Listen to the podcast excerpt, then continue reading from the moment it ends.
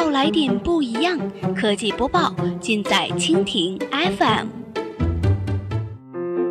欢迎收听 BAT 播报，本节目由蜻蜓 FM 独家制作播出。收听更多内容，敬请收藏订阅本节目，或持续关注蜻蜓 FM 科技频道。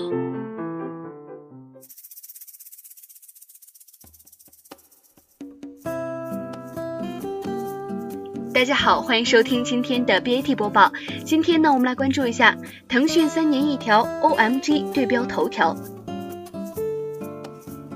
腾讯内部签发了红头文件，对 OMG 网络媒体事业群进行了组织架构调整以及管理干部任免。根据调整，撤销新闻咨询部和产经咨询部，取而代之的是成立内容出品部和咨询运营部，同时成立新闻产品技术部和对外合作部。同时呢，将天天快报更名为兴趣阅读产品部，负责天天快报的研发、运营、推广工作。快报的个性化推荐技术建设和体验优化，以及快报的内容运营工作。OMG 下成立内容平台部，负责搭建公司级内容开放平台，包括内容合作、生态、数据等体系，支持公司各大平台的内容分发需求。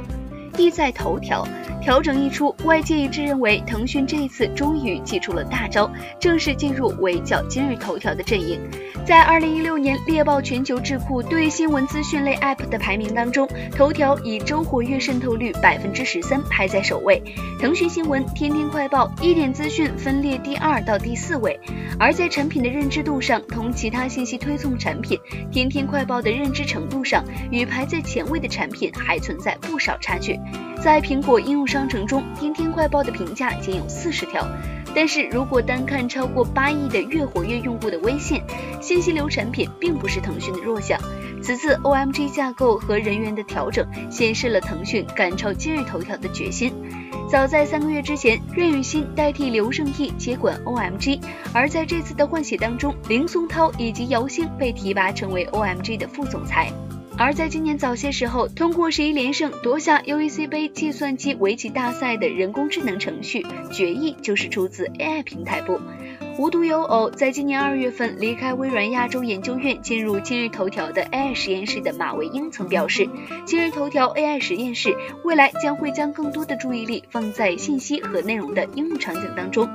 马维因在接受记者采访时表示，今日头条在用人工智能重新定义连接人与信息的方式，持续累积大量的训练样本和数据，让机器学习系统形成闭环，不断的改善和进化。它除了能够提供个性化的相关度排序，还能够对用户的兴趣自动识别、内容的语义理解、过滤和推送，还有自动机器问答等。此次无论是从内容分发角度，还是人员架构方面，OMG 所做的调整都直指今日头条。这场调整是继2014年5月成立微信事业群之后，腾讯事业群的又一次大的调整。作为2012年成立的新事业部，OMG 承载一部分腾讯泛娱乐领域的野心。然而，带着少许恨铁不成钢，OMG 的业绩一直未能让腾讯满意。视频、新闻内容、天天快报，每一项都是腾讯续注心确，而成果却不尽如其意。以视频为例，这一直是腾讯重金打造的项目，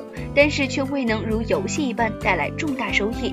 在海外剧以及自制剧当中，腾讯都拥有不俗的 IP 以及作品。截至二零一六年年底，平台付费用户数已经超过两千万，同比增长超过两倍。然而盈利仍然遥遥无期，原因是打造优质内容背后需要大量的现金支撑，投资优质独家内容是锁定用户的保证。根据腾讯财报显示，集团网络广告业务收入虽然同比增长百分之五十四，达到二百六十七点七亿元，但是获取这部分收入的成本超过收入一半，达到一百五十三点九六亿元，成本同比增长幅度高出收入同比增长幅度，达到百分之七十二。而网络广告的收入成本增长主要原因在于对视频内容的投资。此次支撑 OMG 架构调整背后是内容为王的逻辑，而跨事业群之间的内容发力，在内部竞争激烈的腾讯中实属罕见。